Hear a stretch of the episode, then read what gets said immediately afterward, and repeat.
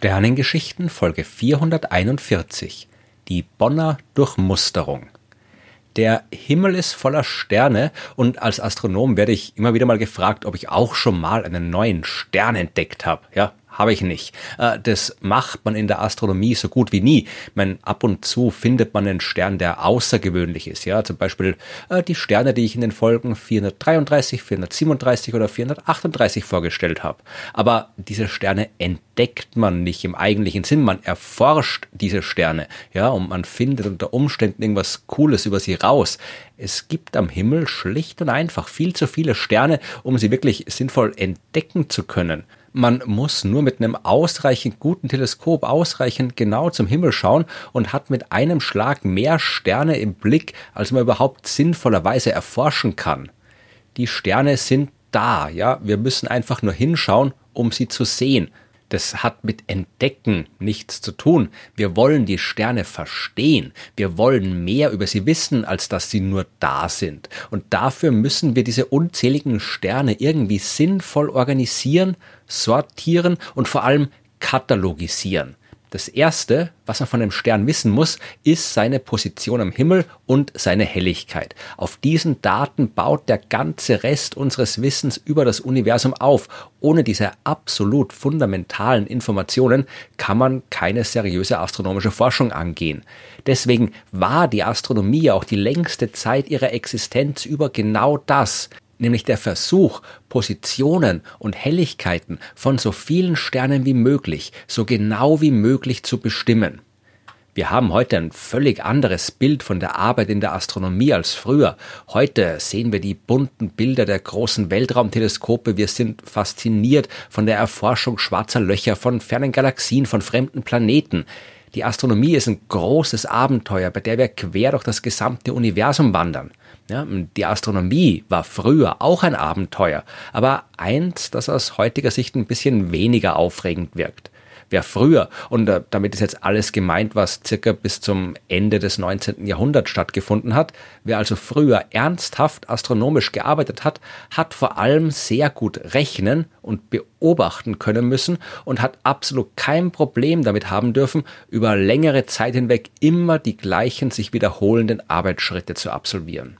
Man ist jede Nacht vor dem Teleskop gesessen, Nacht für Nacht in Kälte und in Dunkelheit. Äh, nicht so wie heute, wo man die Beobachtungen meistens vom warmen, hellen Kontrollraum aus steuert oder überhaupt vom äh, Schreibtisch im eigenen Büro ganz woanders auf der Welt über den Computer. Damals hat man mit eigenen Augen durchs Teleskop schauen müssen und die Ergebnisse der Beobachtung händisch irgendwo notiert. Das Resultat zu einer Beobachtungsnacht war eine lange Liste an Daten und Zahlen, die man dann untertags mathematisch ausgewertet hat. Und so ist es gegangen, Tag für Tag, Nacht für Nacht. Wenn ja, es gab auch andere Tätigkeiten. Man hat die Planeten beobachten können, man hat nach Kometen gesucht, man hat äh, philosophisch über die Natur des Universums spekulieren können und so weiter. Aber die echte Astronomie damals war genau das, die Position und die Helligkeit von Sternen zu messen. So viele wie möglich und so genau wie möglich. Und am Ende dann einen Katalog mit den Ergebnissen veröffentlichen. Das klingt aus heutiger Sicht langweilig. Ist es aber nicht, ja. Das ist auch heute noch enorm wichtig. Wir brauchen diese Kataloge. Die sind immer noch die Grundlage der Astronomie. Ich habe in den Folgen 370 und 395 schon genauer erklärt, warum das so wichtig ist. Kurz gesagt, was auch immer wir wissen wollen, wie alt ein Stern ist, wie heiß er ist, wie weit er entfernt ist, ob er vom Planeten umkreist wird oder nicht und so weiter. Was auch immer wir wissen wollen, wir müssen zuerst wissen, wo sich der Stern am Himmel befindet und wie hell er ist. Sternenkataloge hat man daher von Anfang an erstellt. Ja, man, zuerst hat man die Sterne einfach so mit freiem Auge beobachtet und die entsprechenden Daten so gut wie möglich geschätzt. Später hat man dann Hilfsmittel benutzt, Instrumente aus Stein oder Holz, um die Höhe der Sterne über dem Horizont zu messen und um ihre Bewegung verfolgen zu können. Dann sind die Teleskope gekommen.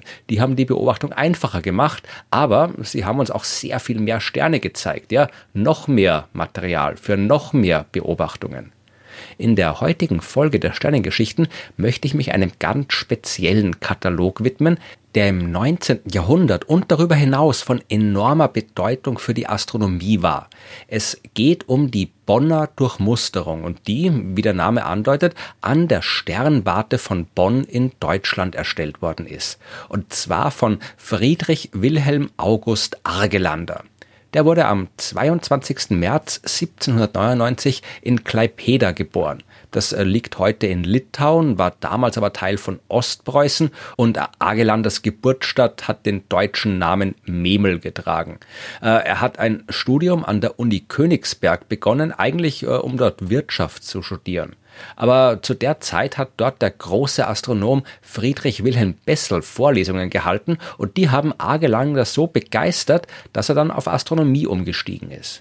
Nach dem Studium hat er dann zuerst an der finnischen Sternwarte in Turku gearbeitet, später ist er dann Professor an der Uni Helsinki geworden. In dieser Zeit in Finnland hat Agelander sich vor allem mit der Messung von Helligkeiten der Sternen beschäftigt und mit Untersuchungen zu ihrer Bewegung. 1836 hat dann aber das Land Preußen beschlossen, eine neue Sternwarte in Bonn zu bauen. Und Agelander, der war als erster Direktor vorgesehen und das ist ein Jahr später dann tatsächlich auch genauso passiert. Es hat dann aber schon noch bis 1845 gedauert, bis das Observatorium fertig gewesen ist. Meine, damals gab es natürlich schon Sternkarten und Sternkataloge. Agelander selbst hat sich ja immer wieder damit beschäftigt und auch selbst Daten gesammelt. Aber meine, wie das so ist bei solchen Projekten, man verliert leicht den Überblick. Sterne man, schauen ja nur wie helle Punkte am Himmel aus, einer wie der andere. Und bei so vielen Punkten, da macht man leicht mal Fehler. Manche Sterne, die man im Teleskop sehen kann, die haben in den Karten gefehlt. Manche waren in den Karten, obwohl es sie am Himmel gar nicht gibt unterschiedliche Kataloge haben unterschiedliche Angaben gemacht. Und je besser die Teleskope geworden sind, desto mehr Sterne hat man sehen können. Und wenn die dann nicht in den neuen Katalogen gelandet sind, dann war das Potenzial für Verwechslungen und Fehler noch größer. Mitte des 19. Jahrhunderts hat es also dringend einen neuen und besseren Katalog gebraucht. Ja, äh, nicht nur der Sterne wegen. Im Jahr 1801 hat man den ersten Asteroid im Sonnensystem entdeckt, in den nächsten Jahrzehnten einen ganzen Schwung mehr von diesen Himmelskörpern. Im Gegensatz zu Kometen schauen die Asteroiden im Teleskop aber auch nur aus wie helle Punkte. Oder anders gesagt, die schauen aus wie Sterne. Und wenn man sie beobachten und entdecken will, dann macht das natürlich Probleme. Nur wenn man ganz genau weiß, wo am Himmel überall die Sterne sind, dann kann es einem überhaupt auffallen, dass da ein weiterer Lichtpunkt ist, der nicht dazu passt und der kein Stern, sondern ein Asteroid ist. Und es gab noch jede Menge andere Gründe, einen neuen Katalog zu erstellen. Und Agelander hat sich vorgenommen, genau diesen Katalog zu machen. Einen Katalog, der nicht nur umfangreicher ist als die bisherigen, sondern auch genauer und vor allem ohne Fehler. Dazu hat er sich erstmal ein entsprechendes Verfahren überlegen müssen. Weil wenn man so des Nachts in der Sternwarte sitzt und durchs Teleskop schaut, dann soll es ja dunkel sein. Nur wenn die Augen völlig an die Dunkelheit angepasst sind, dann kann man auch noch die schwachen Sterne am Himmel erkennen.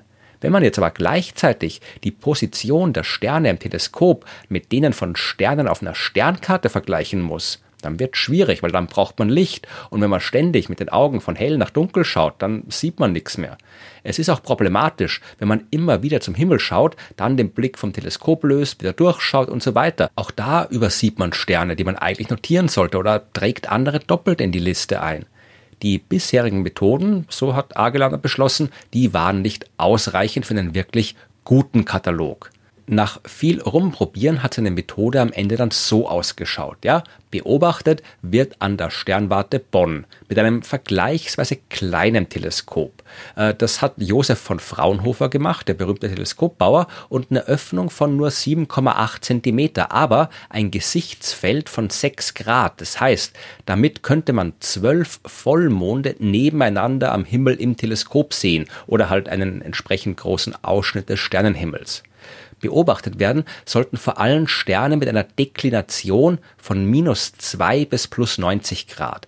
Die Deklination, das ist eine der beiden Koordinaten, die man am Himmel braucht, um die Position eines Sterns anzugeben. Ja? Die Deklination ist das, was auf der Erde die geografische Breite ist. Ein Stern mit einer Deklination von plus 90 Grad würde genau im Himmelsnordpol stehen, einer mit minus 90 Grad entsprechend am Himmelssüdpol. Und bei 0 Grad ist der Himmelsäquator, also der an den Himmel projizierte Äquator der Erde. Anders gesagt, Agelander wollte die gesamte nördliche Hälfte des Sternenhimmels kartografieren und einen kleinen Teil des südlichen. Dabei sollten alle Sterne bis zur neunten Größenklasse katalogisiert werden. Also jetzt nicht nur die, die man ohne Teleskop sehen kann, das sind grob die Sterne von erster bis zur sechsten Größenklasse. Ja, so nennt man in der Astronomie die Helligkeitsklassen. Also nicht nur die, die man ohne Teleskop sehen kann, sondern auch die, die noch ein bisschen schwächer leuchten. Der konkrete Beobachtungsablauf, der funktioniert dann so. Eine Person sitzt oder besser gesagt liegt halbwegs bequem unter dem Teleskop. Die hat ihr Auge immer am Objektiv und blickt auf die Sterne. Im Teleskop, da war eine Glasplatte mit Markierungen eingebaut. Einmal waren da waagrechte Striche, um direkt die Deklination ablesen zu können, auf sechs Bogensekunden genau, also mit einer Genauigkeit von 0,0016 Grad. Ja, es braucht jetzt aber noch eine zweite Koordinate für die Position, die Rektaszension die wird in der Astronomie in Stunden gemessen. Die entspricht der geografischen Länge auf der Erde. Das kann man sich vereinfacht gesagt so vorstellen, ja. Der Sternenhimmel dreht sich. Scheinbar natürlich, weil sich ja die Erde um ihre Achse dreht.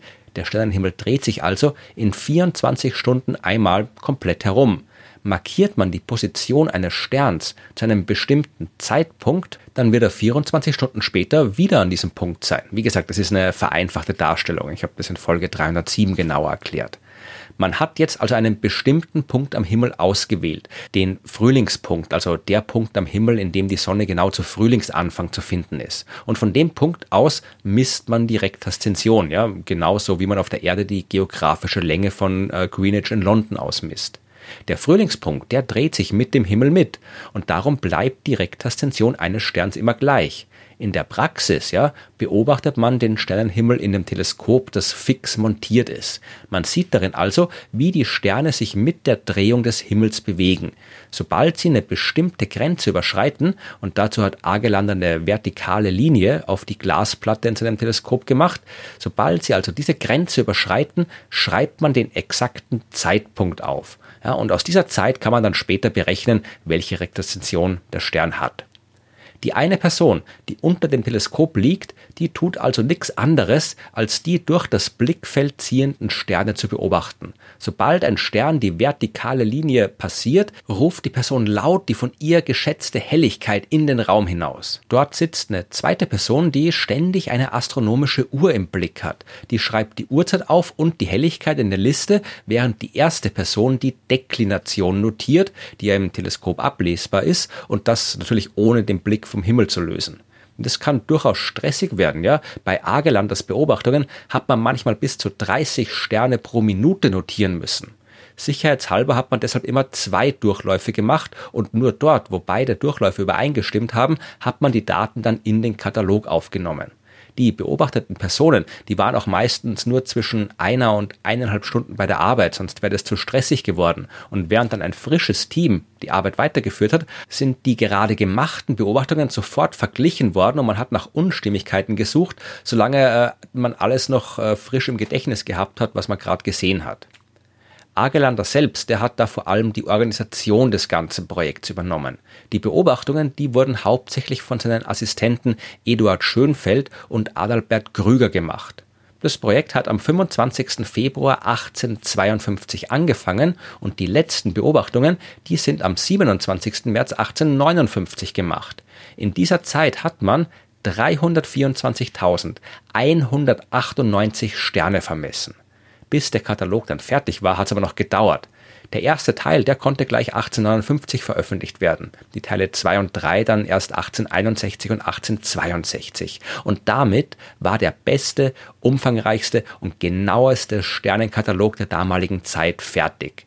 Der ist schnell unter dem Namen Bonner Durchmusterung bekannt geworden und wenn heute gibt es natürlich wesentlich bessere Kataloge. Das Weltraumteleskop Gaia hat 2018 eine Datenbank mit Informationen über 1,7 Milliarden Sternen veröffentlicht. Aber für das späte 19. Jahrhundert war die Bonner Durchmusterung absolut hervorragend und ihre Spuren, die findet man heute immer noch, zum Beispiel in der Bezeichnung für manche Sterne. Viele, die keinen prominenten Namen haben, die werden manchmal immer noch mit ihrer Katalognummer aus der Bonner Durchmusterung klassifiziert.